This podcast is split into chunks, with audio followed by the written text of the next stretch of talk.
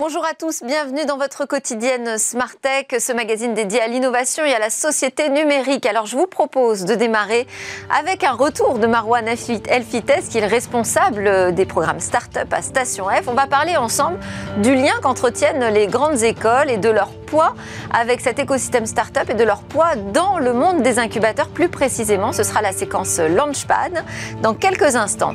Et puis au cœur de cette émission, on va s'intéresser à ce qui se passe après l'école. Alors ça peut être aussi très bien après l'école, voire même si on n'a pas fait d'école. Euh, comment euh, se passe ce marché de l'emploi dans le secteur de l'IT On sait que c'est difficile de trouver les bons talents. On sait aussi qu'il y a des gros défis à relever du côté des RH pour trouver les bonnes techniques pour recruter, recruter et trouver les bons profils. On en parle avec deux spécialistes, ce sera dans le Tech Talk. Et puis on retrouve notre rendez-vous du mercredi avec euh, Guillaume Monteux et le Game Business pour parler des derniers résultats du monde du jeu vidéo. Et enfin, on conclura par une innovation euh, dans le domaine du vol supersonique, un vol supersonique et silencieux. Mais tout de suite, donc place au Launchpad.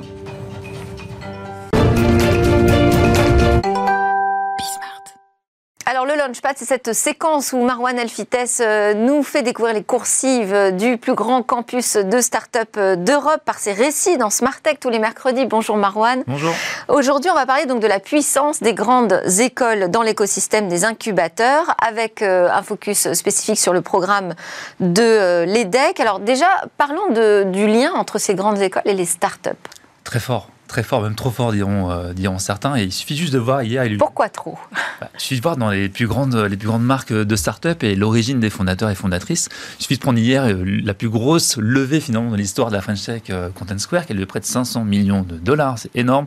Le fondateur a fait l'essai. Et si je vous dis Babacar, Miracle, Miro, Mano Mano, Jumia et d'autres, derrière vous allez avoir de l'ESCP, de l'ESSEC, du HEC, de l'EDEC, de l'EMION. Bref, le C'est un peu l'équivalent de l'ENA dans la politique, quoi. J'ai l'impression que c'est très, très bon comparatif. Et puis si on suit aussi aux déclarations de Cédric O, qui du coup critiquait ce, cet état des lieux, en près de 71% des fondateurs de start-up en France viennent de grandes écoles de commerce, mais aussi d'ingénieurs. Alors face à ça, il y a deux façons de voir, voir les choses. Il y a effectivement comment on peut changer ça et, élargir les horizons euh, des entrepreneurs et des, étudiants. Donc il y a pas mal d'initiatives qui sont mises en place, on aura l'occasion d'en parler, mais il y a aussi analyser pourquoi euh, ces écoles sont, assez fortes pour euh, mettre cette petite graine dans l'esprit de leurs étudiants pour qu'ils se lancent dans l'entreprise. Et j'imagine qu'elles se, qu'elles se font une vraie euh, compétition sur, euh, sur ce sujet pour attirer les, les, meilleurs élèves. Alors, on va faire un focus sur le programme euh, de l'EDEC. Alors, pour deux raisons. D'abord, parce qu'ils sont à Station F. et ensuite, ça va nous permettre de mieux comprendre justement les recettes du succès, comment ça fonctionne. Hmm. Alors, l'EDEC, peut-être un mot déjà sur les. Oui, alors, petit astérisque, je suis diplômé de cette école, donc je, vais tout faire pour être le plus objectif possible pour présenter ce, ces programmes. Et donc, l'EDEC, c'est. À l'époque, il n'y avait pas d'incubateur. Il n'y avait pas d'incubateur. Effectivement, l'incubateur a fait ses 10 ans et euh, sorti il y a plus de, plus de 10 ans déjà. Euh, mais effectivement, ça à peine. À peine. mais en tout cas, ça montre que les écoles doivent beaucoup changer pour attirer les étudiants. Donc, elles se euh, concurrencent toutes sur les classements. Hein. Vous suffit de regarder Challenge, Financial Times, The Economist, sur les classements MBA, grande école et j'en passe pour attirer pas mal d'étudiants. Donc, si on prend les decks en quelques, en quelques lignes, ce qu'est l'école, une grande école de commerce, dans le top 5 français, près de 8000 étudiants, des formations en MBA, en grande école, en post, en post bac, euh, qui va avoir près de 180 professeurs, 200 universités partenaires, présentes à Lille, Paris, Nice, Singapour. Euh, donc une grande école assez bien établie, et donc forcément aujourd'hui près de 10 ans avec euh, un cursus entrepreneurial. Et ces ambitions justement à venir? Bah, toujours se renforcer là-dessus. Donc l'EDEC fait partie de Station F depuis, depuis le début programme qui a, qui a, grossi, qui a été multiplié par deux et qui, euh, continue de grossir et qui ah attire pas mal de, euh, d'entrepreneurs. et alors, ce qui est intéressant, c'est de s'intéresser à la méthode. Donc, euh, l'EDEC va proposer différents cursus pour initier ses étudiants à l'entrepreneuriat. Alors, d'abord, un premier cursus qui est hors de Station F, qui se fait sur les campus, donc de Paris, Lille et Nice notamment, qui s'appelle le Lab. Alors, le Lab, c'est pour les étudiants qui on commence à avoir une idée, veulent s'intéresser à l'entrepreneuriat, mais ne sont pas encore lancés, n'ont pas encore de proposition de valeur très claire. L'idée, c'est qu'à la fin de ce cursus qui va durer trois mois, vous allez pouvoir euh, avoir un prototype vous confronter à, vos premiers bêta-testeurs, voir vos premiers clients et avoir une proposition de valeur claire. Donc ça va durer trois mois, vous allez pouvoir avoir des rendez-vous individuels, avec euh, des coachs de l'EDEC, pouvoir avoir des formations, des exercices, des templates à réaliser, pour avoir aussi des webinaires pour commencer à se familiariser avec des notions, la novlangue entrepreneuriale, et avoir aussi pas mal de perks, donc des, des avantages, des logiciels pour commencer à se lancer, et des formations avec des avocats pour avoir ces notions juridiques pour créer son entreprise. Donc ça, c'est une première partie qui se fait sur les campus ou à distance pour des étudiants ou des, des, des, étudiants fraîchement diplômés de moins de 3 ans. Super, donc pour tester ces idées. Ouais. Et puis l'autre partie, c'est qui est le cœur du programme, qui est ce qu'on appelle la partie studio, qui se retrouve sur les campus, mais aussi, et du coup, euh, pour l'essentiel, partie à Station F, où là, euh, ça, s'adresse à des alumni, fraîchement diplômés ou un peu plus anciens, euh, qui, du coup, vont pouvoir postuler. Et pour être éligible, il faut avoir déjà un prototype. L'ambition, c'est d'arriver à ce qu'on appelle le fameux Product Market Fit, le fameux PMF, donc arriver à rencontrer son marché. Et puis là, classique, vous allez avoir pendant six mois, voire un an, des formations autour du marketing commercial, gestion d'entreprise, et j'en passe.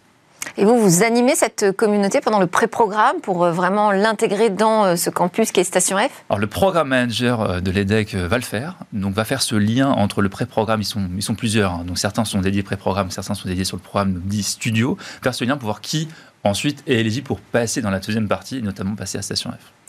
Alors, la deuxième partie, donc programme d'incubation et d'accélération? Les deux, euh, effectivement, c'est principalement euh, incubation, l'accélération aussi, parce que lorsqu'on quitte le programme, on va quand même toujours bénéficier de ressources liées au programme. Effectivement, donc cinq thèmes, comme je disais, qui vont plutôt ressortir marketing commercial, euh, avec des formations sur la partie gestion de funnel, marketing, comment dire son inbound, son outbound, sa, son image de marque dans la partie communication, euh, et puis pas mal de ressources. Qui, et c'est là où vous voyez la force de ces écoles de commerce. On parle de l'EDEC, mais on a aussi d'autres programmes comme HEC, l'INSEAD à Station F. C'est de s'appuyer sur l'école, s'appuyer sur le corps professoral et le corps de recherche, s'appuyer sur les étudiants. Il y a beaucoup d'étudiants en master qui vont pouvoir aider les entreprises sur certains projets. Il y a aussi le lien. dans leurs travaux pratiques, Exactement, finalement. Des TD, très, euh, très, même pas théoriques, mais vraiment pratiques. Euh, vous allez avoir ce lien avec le Career Center des écoles pour trouver des stagiaires et euh, euh, des, employés, tout simplement pour recruter. Vous allez pouvoir aussi vous appuyer sur le réseau LEDEX, les 46 000 étudiants en, alumni. Donc, vous voulez lever des fonds, vous voulez avoir des coachs ou des mentors, vous, savez où vous pouvez chercher tout ça. Et euh, l'école fournit aussi des partenariats intéressants. Oui, je parlais de 200, plus de 200 universités partenaires au niveau international. Vous allez avoir notamment un partenariat qu'ils ont annoncé en mars avec l'incubateur de Berkeley, rien que ça, qui s'appelle Skydeck. Et donc là, quelques startups du programme EDEC vont pouvoir bénéficier d'un double accompagnement avec Berkeley et avec l'EDEC. C'est l'un des meilleurs moyens pour mettre un premier pied sur le sol américain et surtout dans la, dans la Silicon Valley. Bon, il y a quelques anciens de l'EDEC qui sont euh, assez célèbres, qui sont devenus des, des success stories. Des vraies pépites, et notamment Yuka, clairement Yuka, alors tout le monde connaît Yuka, je vais vous pitcher Yuka, mais ce qui est intéressant, c'est de s'arrêter sur quelques chiffres. Ils sont arrivés dans le programme EDEC en 2017, ils étaient euh, trois fondateurs au, début. Euh, Yuka, on, le voit, hein. Yuka, c'est près de 23 millions de téléchargements, présence dans 11 pays aujourd'hui, c'est colossal. On connaît tous Yuka pour le scan sur la partie santé. Ils ont annoncé euh, en avril un nouveau score, l'éco-score, tout simplement pour mesurer l'impact environnemental des, produits que vous allez acheter, que vous allez consommer. 30% hein enfin, 30% pardon, des, gaz à effet de serre sont issus de produits de l'alimentation, donc c'est aussi un autre critère très important. Aujourd'hui, lorsque vous allez scanner un produit via Yuka, vous allez avoir un score santé et un score d'éco-responsabilité. Carbone. Carbone, qui va aller de A à E, A, E étant un impact très, très, très fort. Alors ça, juste euh, petite parenthèse, euh, il y a une volonté aussi de l'école de faire travailler les étudiants sur des projets à impact. Oui. ça fait partie du nouveau mindset. Effectivement, dans, la transformation du groupe, euh, ces notions d'impact est, très très forte. Ça, ça se reflète dans pas mal de choses dans le cursus euh, étudiant, mais aussi du coup dans la partie incubation, à travers les startups qui sélectionnent, à travers aussi euh, un nouveau fonds euh, d'investissement qui, vient d'être mis en place, qui va pouvoir leur permettre d'investir dans des projets dits à impact très large. Yuka est un, est un super exemple. avec cette, cette évolution vers, vers, vers, l'éco-score. Il y a une autre startup qui montre très bien ces notions d'éco-responsabilité, c'est 900 Care. Oui. Alors 900 Care, c'est un type de startup dont je ne parle pas assez. Euh, je m'en excuse, c'est euh, tout simplement une startup qui n'est pas dite logicielle. On parle aujourd'hui, il y a un nouvel acronyme anglais qui s'appelle les DNVB, Digital Native Brand, donc des marques qui naissent en ligne et qui viennent concurrencer finalement des grands acteurs de la grande consommation qui jusque-là semblaient peut-être épargnés par la vague startup. Donc les acteurs comme des, Procter Gamble, des Unilever, des Henkel, qui aujourd'hui retrouvent en face d'elles finalement des startups qui produisent des produits physiques. Alors 900 k 900, simplement pour 900 secondes, 15 minutes qu'on passe le matin ou le soir dans sa salle de bain prendre soin de nous et aussi avoir un impact sur l'environnement. Alors 900 Care va produire des produits physiques, on le voit, on voit juste là dans, la petite vidéo. Euh, recharge, donc vous allez pouvoir par exemple acheter euh, du dentifrice que vous allez croquer, euh, des bâtonnets de gel douche que vous allez pouvoir dissoudre dans l'eau. Donc l'éco-responsabilité se voit de différentes manières. par des recharges. Vous n'allez pas utiliser uniquement un flacon pour une utilisation comme on le fait en général avec des jets de douche ou, des shampoings. Vous allez avoir un produit que vous allez pouvoir recycler et acheter finalement des produits consommables. Sans eau, l'eau, effectivement, a beaucoup d'impact sur le coût du transport et c'est au consommateur aujourd'hui de rajouter de l'eau pour finalement dissoudre son de douche, etc. Vous vouliez parler encore euh, d'une autre euh, success story? Leeway, effectivement, qui est une super start-up au niveau du juridique, alors qui fait du SaaS plus traditionnel, donc fameuse solution B2B, et qui s'attaque à, finalement dépoussiérer les solutions euh, à destination des départements juridiques. Les équipes marketing, commerciales et RH sont souvent les premières équipes à être digitalisées, les équipes juridiques sont souvent mises de côté. ici, avec ces solutions, vous allez pouvoir gérer tout le cycle de vie d'un contrat, de sa conception, de la partie négociation jusqu'à la signature. Le Covid a eu un impact intéressant sur cette start-up qui a levé près de 4 millions d'euros pour 7 euh, ans. C'est très très grosse levée.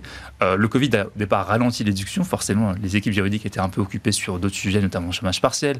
Mais finalement, à travers cette sursollicitation juridique, ils ont vu que la plupart des équipes étaient euh, finalement moins dotées en, outils. Et l'IWeb vient, répondre à cela avec des super entrepreneurs qui back d'un point de vue financement, notamment fondateur d'Algolia ou qui sont, qui sont derrière la levée. Bon, on voit que ça, fonctionne bien. Euh, d'un point de vue, on a parlé impact environnemental, d'un point de vue diversité, parce qu'on peut quand même euh, s'interroger d'un certain entre-soi finalement. Hein. On connaît les profils qui arrivent dans les grandes écoles, donc c'est eux qui vont être euh, favorisés pour monter leur start-up. Comment on fait pour inclure davantage de diversité? Bah, Ce qui est intéressant sur le résultat déjà de, cet incubateur après, après 10 ans, c'est que vous allez avoir 40% des startups accompagnées qui, qui aujourd'hui comptent au moins une fondatrice. 40%, c'est un, chiffre important. Alors du coup, forcément, l'EDEC, comme toutes les grandes écoles, est très attendu là-dessus. Euh, on va notamment avoir euh, euh, pas mal d'accords avec French Tech Tremplin. L'EDEC est partenaire aujourd'hui de French Tech Tremplin. Donc il y a projets intégrés aujourd'hui dans la promo de l'EDEC qui viennent de quartiers prioritaires. et puis aussi, l'EDEC a signé une charte, la charte de Sista, pour s'engager d'ici 2025 à avoir 50% de leurs startups qui comptent au moins une fondatrice bon. équipe dirigeante. Eh ben, sacré défi. Mais la diversité ne s'arrête pas là. Merci beaucoup, Marwan Elfitej. Je rappelle que vous êtes responsable des programmes Startup à Station F. Bon, alors c'est l'heure de parler donc de ce qui se passe ensuite hein, quand on est euh, jeté dans la vie active. Qu'est-ce qui se passe au niveau du recrutement et de l'emploi dans l'IT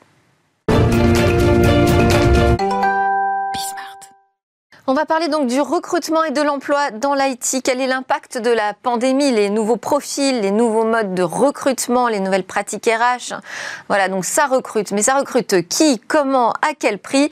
On en parle avec euh, Mathieu France, directeur associé d'Enyoka Consulting, qui est une société française de services numériques. Et vous avez mis en place une méthode pour recruter efficacement, vous dites, et euh, surtout fidéliser les collaborateurs. Également autour de la table, Antoine Poiron, directeur des offres recrutement et des partenariats du groupe Pixit, qui est un acteur européen de solutions numériques également pour le recrutement et la gestion aussi au recours à l'intérim. Donc vous êtes un spécialiste de la transformation des ressources humaines. On va commencer ensemble, Mathieu France. Est-ce qu'il y a déjà une vraie problématique de recrutement aujourd'hui dans l'IT alors oui, effectivement, c'est très difficile. Euh, ce qu'on recherche, nous, et je pense les sociétés de notre taille un petit peu pareil, c'est des, des gens qui ont euh, la motivation pour nous rejoindre et qui ont le potentiel. Euh, problématique de recrutement, donc pour trouver les bons profils, mais est-ce qu'on n'a pas un problème aussi du côté des recruteurs et de leur méthode pour aller les chercher, ces talents? Bah, Certainement. Alors bon, c'est très difficile à sourcer. Nous, on, utilise tout un tas de techniques différentes. Donc, euh, des forums euh, euh, virtuels, beaucoup en ce moment, des forums physiques euh, historiquement. on a plusieurs cabinets de recrutement qui travaillent pour nous, ça c'est les méthodes traditionnelles. Et puis ben, on essaye d'innover un petit peu, d'être en relation avec des médias spécialisés, ce genre de choses, leur proposer de l'alternance, des stages, un accompagnement, un, un emploi pendant, pendant leurs études, ce genre de choses. Mais donc voilà, on essaye d'innover beaucoup là-dessus pour les attirer. Bon, tant mieux, ça bouge. Mais enfin, moi, je vous ferai encore quelques remarques peut-être là-dessus. Euh, Antoine Poiron, je voulais aussi euh, voir avec vous quel était l'impact de la pandémie sur euh, le marché de l'emploi dans l'IT. Alors, dans, dans l'IT, mais nous, Pixid, on n'est pas forcément uniquement spécialisé dans l'IT. mais nous, dans Smart Tech, un petit peu quand même. Oui, alors, en, effet, mais en fait, c'est vrai que la pandémie, ben, dès la semaine après la, décision d'Emmanuel Macron de confiner euh, euh, le pays, euh, il y a eu une chute de 70% des, des, missions sur la plateforme. Donc nous, on a vraiment vu l'impact ah tout de suite. et ça a été pas forcément euh, impactant sur tous les secteurs d'activité, parce qu'on sait très bien que, par exemple, l'agroalimentaire ou la logistique ou le, transport a, explosé pendant la pandémie, alors que le, BTP ou l'automobile s'est complètement arrêté. Donc c'est vrai que nous, on n'avait pas forcément ce... Euh, on n'était pas impacté de la même manière et uniquement sur euh, l'IT, parce que c'est votre question. Et on a vu par contre un recours pratiquement au même niveau que la semaine avant le, confinement, donc début mai, un niveau pratiquement égal, donc un, vraiment un retour d'activité euh, instantané sur la plateforme. Et euh, donc, c'était plutôt une bonne nouvelle pour l'économie française. Mais euh, donc voilà. J'imagine qu'il y a eu un recours à l'intérim beaucoup plus important aussi. Alors c'est vrai que l'intérim, euh, c'est un indicateur un, petit peu, euh, pas privilégié, mais du marché de l'emploi. Quand le marché monte, l'intérim monte encore plus. Par contre, quand ça baisse, ça baisse encore plus. Donc c'est vrai que l'intérim a été le, premier niveau de, euh, de, recrutement pour les entreprises, qui leur a permis de remettre les, chaînes de production en, marche, parce qu'il fallait des gens qui soient opérationnels tout de suite, en magasin, dans les usines et tout. Donc c'est vrai qu'ils ont eu un fort recours à l'intérim. Et associé à cette tendance-là de de, forte flexibilité, les missions d'intérim se sont beaucoup raccourcies. Ce qui veut dire que les entreprises qui n'avaient euh, encore pas vraiment Parce que manque de visibilité. Manque de visibilité, manque de confiance. On ne savait pas si on a été reconfiné une deuxième fois, une troisième fois, une quatrième fois. Donc voilà, donc ça a été vraiment le comportement de, tous nos clients sur la plateforme. Alors, l'autre problématique dans euh, l'emploi IT, c'est la capacité des entreprises à fidéliser euh, aujourd'hui, on sait que quand on a euh, une petite pépite euh, tech, eh c'est difficile de la retenir, en particulier en France. Tout à fait. Alors, je pense qu'il y, a plusieurs façons de faire ça. Et, finalement, enfin, nous, on essaye de proposer ce qu'attendent les jeunes candidats, les jeunes pros, les jeunes diplômés qui nous rejoignent. Alors, il y a plusieurs choses. Déjà, on leur propose un travail qui est euh, un contexte, une expérience qui est riche et stimulante. Donc, avec euh, des missions compliquées, les vrais problèmes de nos clients, comment on fait levier sur leur processus, leur façon de travailler, etc., pour les faire grandir. Donc, ça, c'est des problématiques intéressantes c'est le genre de choses qu'on propose à nos candidats et ça, ça les intéresse beaucoup de voir euh, ce genre de contexte. Et parce qu'il faut quand même que je précise. Donc, euh, vous m'avez dit que 90% du top management euh, d'Enioka est composé de professionnels qui sont entrés dans la société avec moins de 6 mois d'expérience. Alors, bah, très très jeune. Il, se trouve que c'est mon cas, euh, par ailleurs. Euh, donc moi, je suis plus de 10 ans d'expérience. Je suis rentré dans la société en, sortant d'école. J'ai posé mon CV sur une plateforme. On m'a contacté. Donc euh, une méthode assez traditionnelle. Vous dites plus de 10 ans. Ça fait plus de 10 ans maintenant. Ça fait plus de 10 ans que moi. Que vous êtes chez Nuka, mais quand vous êtes rentré, c'était juste après l'école. Donc exactement. Je suis rentré juste après l'école. Et puis, bah. Donc ça veut dire que ce, ce, système où on vous confie très rapidement des missions, vous allez peut-être nous en dire davantage sur la méthode, c'est assez excitant pour avoir envie de rester au début. Et comment on fait pour que ça s'installe dans la durée ben, je pense que les, les, ambitions de, euh, nos, jeunes, nos jeunes collaborateurs, elles évoluent au fur et à mesure de leur expérience. Donc au début, ben, ils ont envie de euh, prendre leur part dans la mission, de faire bien une partie du travail. Donc euh, évidemment, la place est disponible. Puis très vite, on va leur proposer de piloter une partie de la mission, la mission complète, un compte, etc. Il n'y a, pas de frein chez nous pour faire ça. je pense que dans les sociétés de, de, de, taille et de structure équivalente, il n'y a pas beaucoup de freins à ça, puisque finalement, euh, de l'activité, on en a. Le but, c'est qu'ils grandissent. Le but, c'est qu'on les accompagne dans leur, euh, dans leur développement professionnel. Et, de ce point de vue-là, bah, les choses sont assez ouvertes. C'est un, un, job en soi. Hein. C'est le métier des, des, RH euh, de faire ça. Alors, nous, on n'a pas des RH chez ah. nous. C'est pour ça, que je vous dis ça, parce que normalement, il y a des professionnels qui sont dédiés à ça. Exactement. Alors bon, on, est un petit peu professionnel du sujet maintenant, mais effectivement, on n'a personne dédié à ça. Chez nous, quasiment tout le monde est consultant, même le président et le directeur général de la société fait un travail de conseil, alors pas à 100% de son temps, bien sûr. Et puis, ben, on a des activités, bien sûr, de commerce, de recrutement, de formation, etc. Et ça, les directeurs, les managers, mais aussi les consultants, ils, participent et ils collaborent. Chez On a une université de formation interne qui est complètement gérée par des consultants. bon, bah, évidemment, on a notre mot à dire, on voit comment ça fonctionne, mais c'est géré par nos consultants. C'est eux qui organisent ça. Ils sont très impliqués dans le recrutement aussi, dans le développement de nos offres commerciales. Donc, euh, un management plus horizontal. Exactement. On est là pour accompagner. Ça, ça fait partie, je pense, vraiment euh, des désirs des nouveaux candidats qui arrivent euh, sur le marché. Hein. c'est d'avoir davantage d'emprise sur ce qui se passe dans l'entreprise on, parlait de la hausse de l'intérim, mais est-ce qu'il n'y a pas aussi la volonté d'avoir plus d'indépendance? Est-ce que finalement, il y a une rencontre qui peut se faire entre des besoins des entreprises qui sont sur des missions plus courtes, mais aussi euh, des envies de candidats de faire beaucoup de choses différentes et pas forcément de s'engager pour la vie dans une boîte. Oui, oui, alors c'est vrai que, et notamment avec les nouvelles générations là, où il y a le, développement des freelances, des auto-entrepreneurs, euh, ce désir de pouvoir euh, toucher à tout. De alors je ne sais pas, justement, je vous pose la question, est-ce que c'est un désir ou est-ce que c'est juste euh, parce que le marché est comme ça et que donc aujourd'hui on n'a pas beaucoup d'autres solutions? Je pense qu'il y a, c'est la combinaison de, de de plusieurs choses, même qui peuvent être antinomiques, parce qu'en en effet, les jeunes aspirent quand même à avoir euh, plus d'expérience que nous. C'est vrai que moi, j'ai toujours tendance à dire que mes parents avaient euh, le même employeur euh, toute leur vie. Moi, ma génération, on a plusieurs, on a plusieurs employeurs au cours de notre vie ou plusieurs métiers.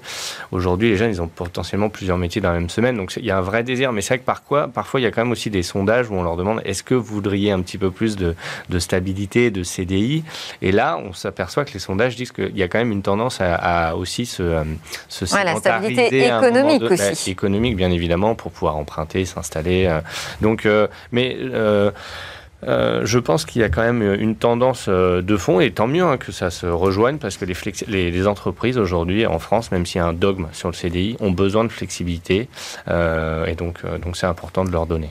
Alors aussi, à vous deux, je pose la question, est-ce que les pratiques dans les RH vous semblent avoir vraiment évoluer, vraiment changer Vous êtes des spécialistes de la transformation numérique hein, euh, sur le marché de l'emploi.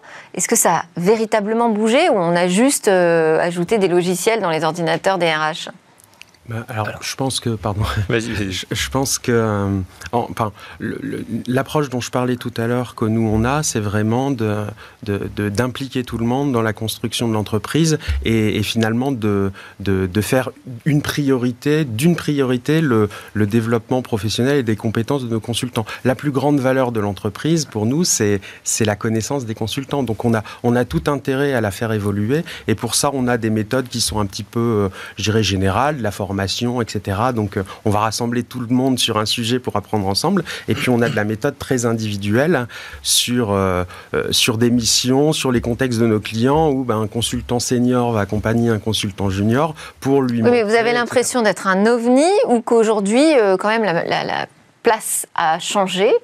Euh, et les métiers RH se sont davantage orientés vers ces, options je, pense que euh, dans le milieu du conseil, on est de moins en moins un ovni, en tout cas pour les structures qui sont, je dirais, à taille humaine comme la nôtre.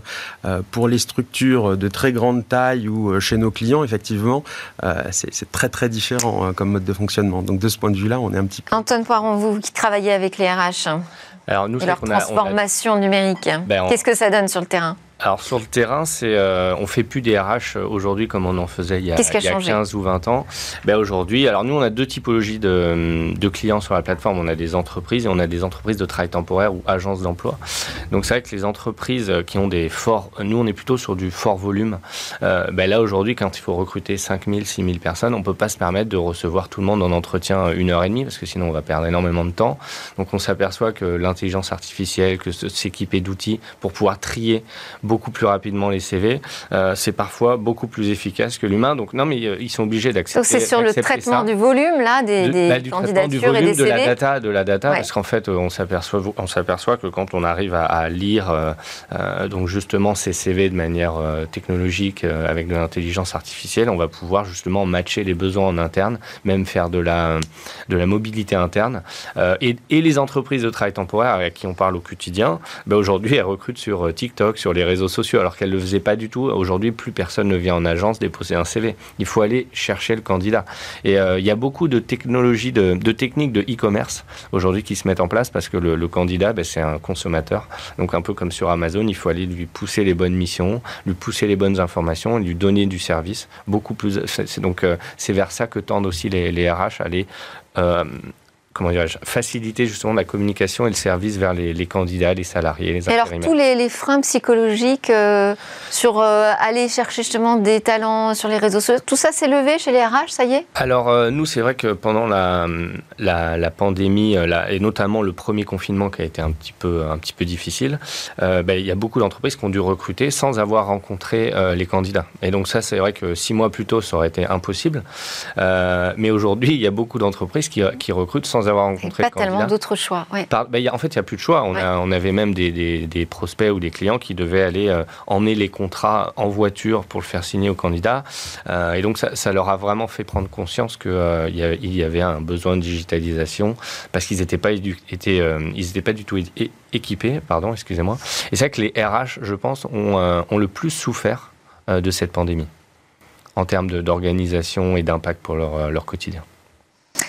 Sur, euh, si on se reproche de l'autre côté, du côté des candidats, dans l'IT, est-ce qu'il n'y a pas aussi un peu de fantasme sur euh, les salaires auxquels on peut prétendre, sur les missions passionnantes qu'on va réaliser? Pour autant, quand on démarre, c'est pas forcément comme ça que ça se passe. C'est pas très facile. Alors, je ne sais pas s'il y a un fantasme sur les salaires. Par contre, il y a un fantasme sur. alors, déjà, on va dire, sur des structures qui vont avoir beaucoup de visibilité. Forcément, quand euh, les parents du candidat connaissent la société dans laquelle il va être embauché, bah, ça rassure tout le monde, tout le monde est content, etc. Nous, pour tirer notre épingle du jeu, c'est un petit peu plus difficile. Il faut se faire connaître, expliquer notre approche, en quoi elle est différente, et, convaincre finalement le candidat de ce point de vue-là. Euh, il y a aussi. Qu'est-ce qui, l'attire aujourd'hui, le bon candidat, hein, celui que vous voulez avoir dans votre équipe? Alors, euh, ce qui l'attire, celui qu'on veut avoir dans notre équipe, c'est la polyvalence, c'est la complexité des, des, contextes qu'on peut trouver chez nos clients. Nous, on n'est pas du tout dans, dans la logique de, de masse dont, dont, vous parliez. Hein. On est vraiment dans une logique individuelle. On rencontre beaucoup, beaucoup de gens. On rencontre une centaine de, de personnes pour n'en recruter qu'un seul. C'est enfin, voilà, c'est une démarche très, très individuelle. Euh, et, ouais, ce qui les intéresse, bah, c'est finalement de trouver ces contextes stimulants et intéressants. Et alors, ce qui est intéressant, c'est euh, quel est le critère décisif qui fait que, justement, parmi les 100 personnes que vous avez rencontrées, bah, c'est celle-là que vous allez prendre, cette personne?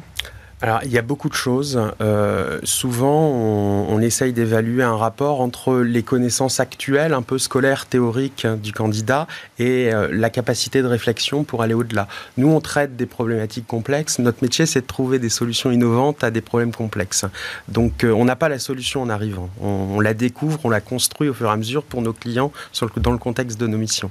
Donc, ce qui nous intéresse, bah, c'est de trouver des gens qui ont un minimum de connaissances actuelles qui viennent de l'école pour bah, se lancer et puis capables de participer aux missions parce qu'on les forme dans nos missions, les candidats, mm. et puis d'avoir des gens qui vont être capables d'apprendre, de s'adapter rapidement, d'apprendre de nouvelles choses. Et, c'est ça aussi, ça ah les intéresse. Ça, comment on le teste C'est très compliqué. Hein Alors, bah, on fait beaucoup d'entretiens, on rencontre beaucoup les gens, on leur propose euh, des mises en situation, on leur propose de nous expliquer ce qu'ils ont fait dans le passé. Je pense que, enfin, ils sont assez étonnés. Pas d'outils numériques donc euh, pour vous aider euh, dans ce choix.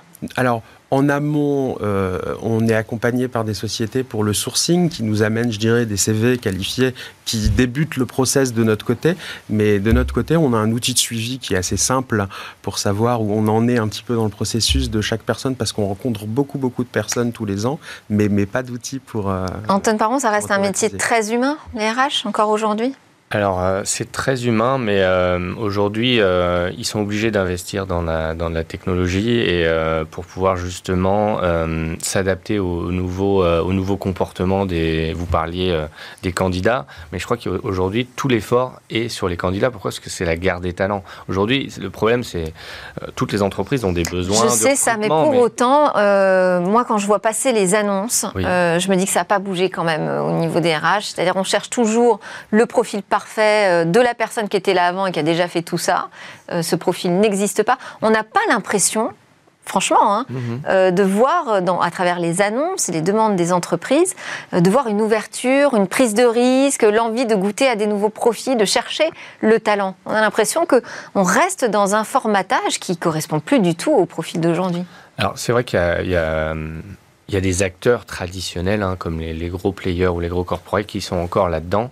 Euh, on s'aperçoit quand même qu'il y a des euh, nouvelles plateformes aujourd'hui euh, qui recrutent des profils atypiques, qui vont donner la chance beaucoup plus facilement. Et moi, pour avoir créé aussi une plateforme de matching Jump Minute, c'était aussi un, comment dirais-je, on leur permettait de faire des missions d'extra ou des premières missions à des gens qui potentiellement n'avaient pas les, le, CV parfait pour pouvoir postuler à un CDI. C'est ça, c'est que peut-être que ça permettait aussi de faire des, premières missions et de mettre le pied un petit peu à si, si on a le sentiment de pas euh, d'avoir un manque de profil pour le poste, c'est peut-être parce qu'on n'a pas forcément laissé toutes les chances aux candidats possibles. Non, il y a ça. Et puis je parlais à un formateur dernièrement qui me disait en fait on forme aussi des gens là dans les écoles euh, qui ne sont pas formés pour les métiers pour lesquels euh, on, a besoin d'eux. Donc il y a un gros décalage aussi entre l'offre et la demande. Il y a une initiative d'ailleurs dont on peut parler très rapidement, hein, euh, PTEC, qui justement va aider les jeunes diplômés qui sont issus des filières professionnelles. Professionnelles, a priori, ça veut dire que ça mène à un métier. Et eh bien aujourd'hui, on s'aperçoit euh, que c'est de plus en plus euh, compliqué. C'est une initiative qui a été lancée par IBM et qui est arrivée en France avec BNP Paribas et Orange qui se sont associés. Alors je sais aussi que le, le SIGREF soutient cette initiative aux côtés de Syntec Numérique. Mais voilà, on a effectivement peut-être des problèmes d'adéquation entre le marché du travail encore des problèmes d'adéquation entre le marché du travail et euh, les formations qui sont proposées en France. Merci beaucoup à tous les deux. Mathieu France, directeur associé euh, d'Enioca Consulting et Antoine Poiron, directeur des offres recrutement et des partenariats au groupe Pixid. Bon, juste après la pause, on reparle de l'actualité des jeux vidéo avec euh, la chronique Game Business.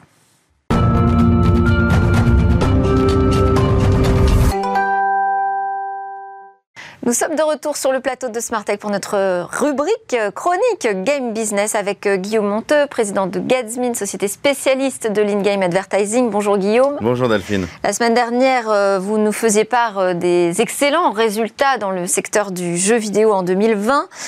Est-ce que, selon vous, ce serait surtout la conséquence de la pandémie? C'est un peu compliqué de dire que la pandémie ait pu être profitable à qui que ce soit. La pandémie était un... Bah, on a vu quand même des entreprises, enfin des secteurs plutôt euh, davantage en tirer parti. C'est vrai, mais c'est une, catastrophe. cette pandémie a creusé un fossé énorme entre ceux qui ont pu travailler et ceux pour qui euh, absolument tout s'est arrêté. Alors c'est vrai que le jeu vidéo, la télévision, Internet sont des divertissements de masse et comme il y a eu énormément de personnes qui ont eu plus de temps, ça a pu bénéficier euh, au, secteur du, jeu vidéo et plus particulièrement aux éditeurs.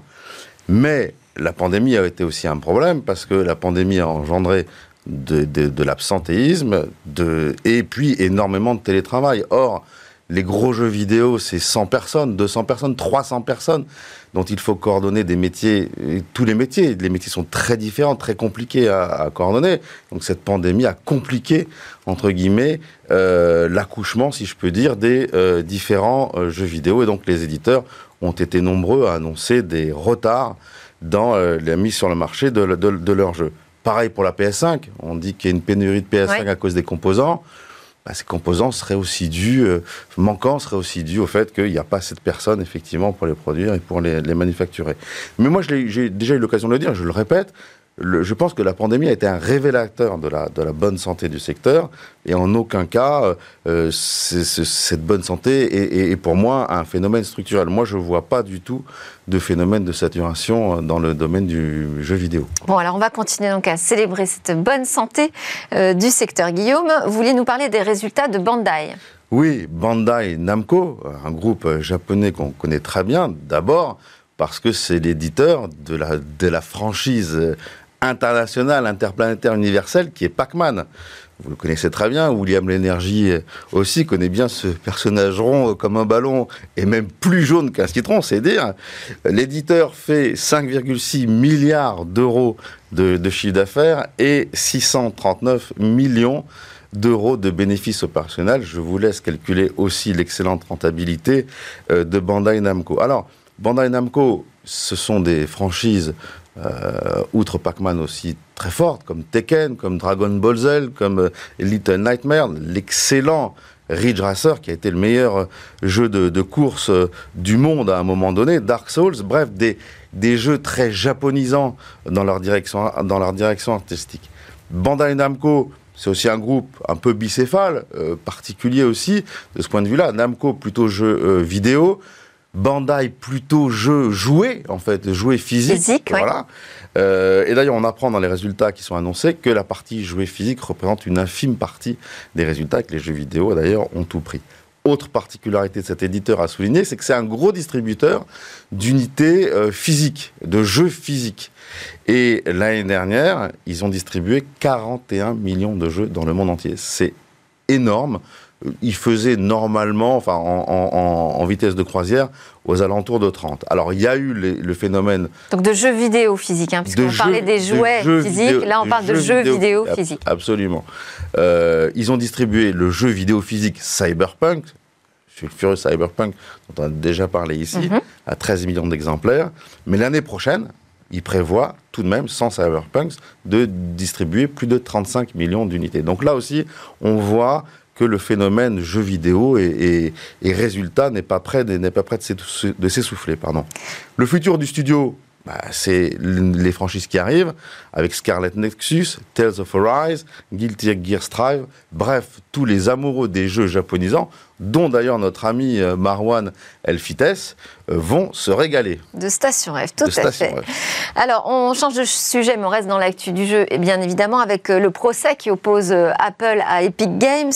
On en a déjà parlé, on en est où, là, à l'instant T de ce feuilleton? Écoutez, le verdict va être rendu dans quelques mois par la juge Yvonne Gonzalez Rogers. Et le moins qu'on puisse dire, c'est qu'elle met sur le grill en ce moment même euh, le patron d'Apple, Tim Cook, en lui posant des questions très directes, très précises, qui d'ailleurs laissent penser que la juge euh, a dans l'idée que les sommes retenues par Apple sont disproportionnées par rapport aux services rendus par Apple. Euh, en fait, la juge essaie de connaître la rentabilité euh, de l'App Store pour savoir si Apple prend trop ou prend pas trop. Et là, la réponse de Tim Cook, elle est assez surprenante parce, parce que Tim Cook dit Je ne connais pas la rentabilité de l'App Store. Franchement, un peu compliqué à croire, surtout que l'App Store, ça fait 500 milliards de dollars de chiffre d'affaires au, total, donc à, une un, taux de commissionnement de 30%, c'est quand même un business pour Apple de 150 milliards euh, de dollars de commission. Donc ça m'étonnerait. Toutes les boîtes ne communiquent pas sur leur marge. Certes. Euh, donc vous avez l'impression que ça se complique, en tout cas pour Apple, là? Ben, ça se complique encore plus parce que lors de l'audition euh, avec Tim Sweeney, cette fois-ci le patron d'Epic, Tim Sweeney apprend à la juge qu'il n'a pas la possibilité de récupérer les emails de ses joueurs. Et d'ailleurs, aucun développeur sur l'App Store n'a la possibilité de récupérer les emails des utilisateurs des différentes applications. Or, sur Android, le système euh, concurrent à Apple, les éditeurs peuvent euh, récupérer euh, ces adresses email. Et donc là, la juge aussi a laissé entendre que ça pourrait être une pratique anticoncurrentielle de la part d'Apple. Donc, ce qui est clair, c'est que les débats deviennent très techniques, se complexifient et peuvent potentiellement aboutir à un changement radical entre euh, les, de la relation entre tous ceux qui utilisent euh, les technologies d'Apple et Apple. Et ça fait quand même du monde parce qu'il y a plus d'un milliard de personnes qui ont un iPhone. Alors, on va terminer là-dessus. Hein. Vous y avez déjà fait référence euh, à ces informations intéressantes qui fuitent hein, au moment du, procès. Qu'est-ce qu'on a appris de nouveau? Il y a eu plein de choses. Il y a une chose, notamment, qui était assez rigolote, c'est que Epic a dû dévoiler les sommes qui ont été gagnées dans la vente des skins euh, avec le partenaire NFL. Entre novembre et décembre 2018, Fortnite permettait à tous les joueurs d'acheter des tenues pour leurs personnages aux couleurs de leur équipe de football américain. Euh, pour une somme de 1500 V-Bucks. 1500 V-Bucks, ça fait 15 euros. Donc les tenues pour les, pour les joueurs, ça ne change absolument rien, ça n'apporte rigoureusement aucun avantage. Ça rend pas plus fort dans le jeu. Voilà, ça rend pas plus fort, c'est uniquement du cosmétique. Et eh ben, rendez-vous compte, il s'est vendu 3,3 millions de tenues qui ne servent à rien sauf à faire joli. Et ça a été un business euh, de 50 millions de dollars à se partager entre Fortnite et NFL. On comprend mieux pourquoi les deux acteurs ont renouvelé le partenariat en 2020. Et là, on ne sait pas combien ça a rapporté. En effet, on comprend mieux. Merci beaucoup, Guillaume Monteux, président de Gatsby. Alors, on va terminer Smartech avec la découverte d'un nouveau projet d'avion supersonique.